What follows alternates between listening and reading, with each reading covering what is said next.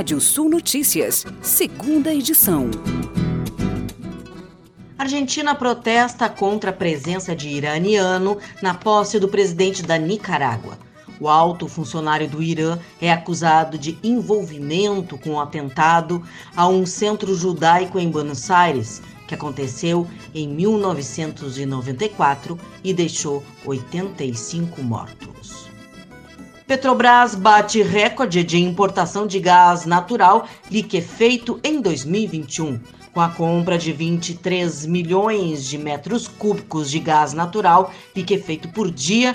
A Petrobras atingiu no ano passado o recorde histórico de importação do insumo. O mercado de serviços cresceu 2,4% na passagem de outubro para novembro, após dois meses de taxas negativas em 2021, recuperando a perda acumulada de 2,2%.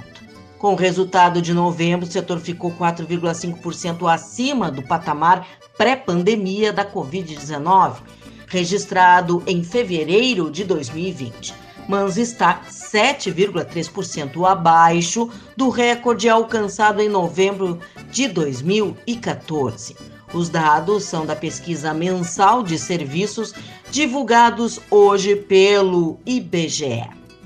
A onda de calor e seca que afetam áreas do Brasil castigam as lavouras em algumas áreas e já deixam um prejuízo de mais de 45,3 bilhões de reais nos estados do Rio Grande do Sul, Paraná, Santa Catarina e Mato Grosso do Sul.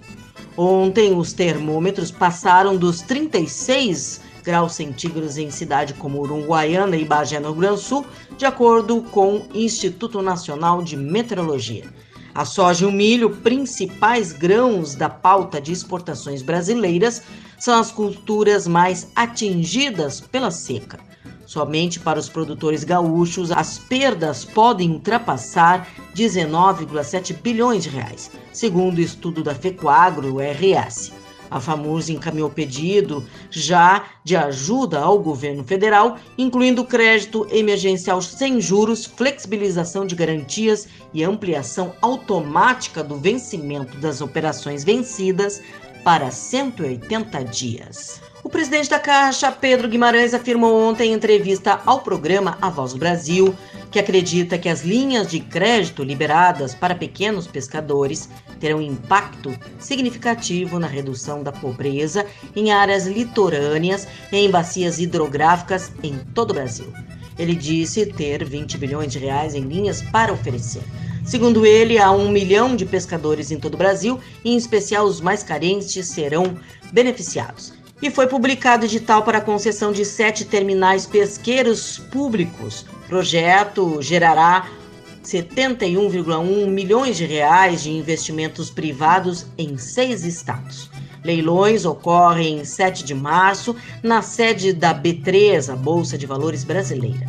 Em São Paulo serão concedidos os terminais pesqueiros públicos de Aracaju, Belém do Pará, Ananéia em São Paulo, Manaus, Natal em Rio Grande do Norte, Vitória em Espírito Santo e Santos em São Paulo. E os terminais de Santos e de Canaéia serão oferecidos em conjunto. Os demais serão concedidos individualmente à iniciativa privada. E agora, giro de notícias. Mineradoras dizem que três barragens têm risco eminente de rompimento em Minas Gerais.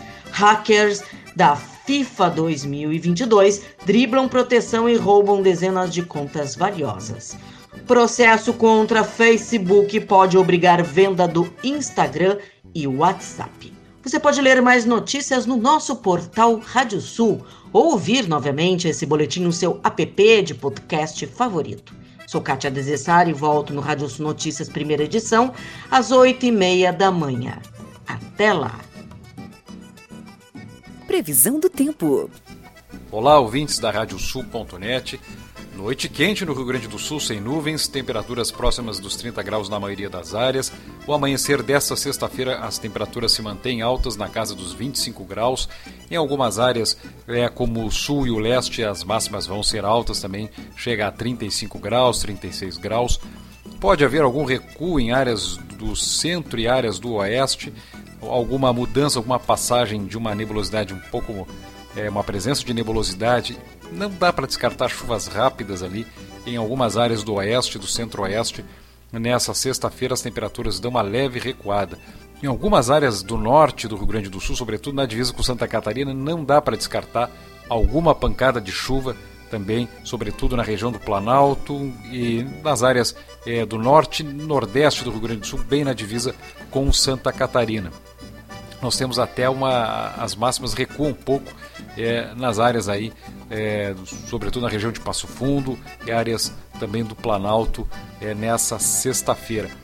Tem uma chance de chuva no final do sábado, fazendo um panorama para o sábado, também um dia de sol em todo o estado, mas tem um dado interessante que a umidade relativa do ar aumenta para os próximos dias, ainda que as temperaturas eh, sigam aumentando. Isso indica alguma possibilidade de chuva é, para a parte da, para o final do dia no, do, do sábado em áreas é, também do norte, em pontos isolados do norte do estado e na divisa com Santa Catarina não dá para descartar alguma pancada rápida também em áreas do centro e dos vales, já fazendo alguma projeção para o sábado. Santa Catarina, o tempo nublado e tem pancadas de chuva em áreas do oeste e do centro-sul nessa sexta-feira. No Paraná, o tempo nublado, o tempo mais fechado, tem pancadas de chuva em grande parte das áreas na noite de hoje e também na sexta-feira em grande parte das áreas é na, no período da tarde. Temperaturas nessa sexta-feira entre 19 e 37 graus em Santa Maria, faz entre 20 e 29 em Passo Fundo, no norte do estado, 21 e 31 em Rio Grande, lá no litoral sul, 22 a mínima e máxima de 39 em Santana do Livramento, Porto Alegre variando entre 21 e 36, em Florianópolis, capital catarinense, entre 23 e 30 graus, Francisco Beltrão, no sudoeste do Paraná, temperaturas entre 22 e 25 graus, e o nascer do sol em São Luís Gonzaga, nas Missões do Rio Grande do Sul, às 5 horas e 56 minutos nessa sexta-feira, e o sol se põe às 19 horas e 41 minutos.